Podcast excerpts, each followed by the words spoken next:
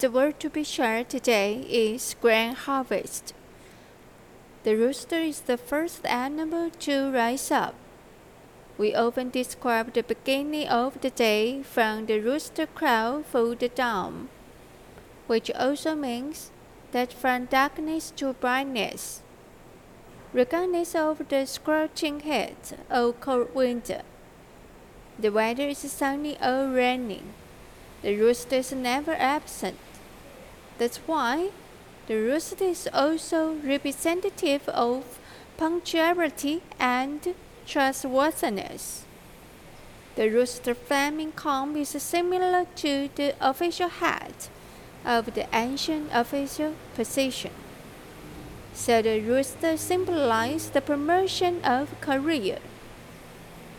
Rooster's pronunciation the same as auspicious. So rooster has auspicious meaning.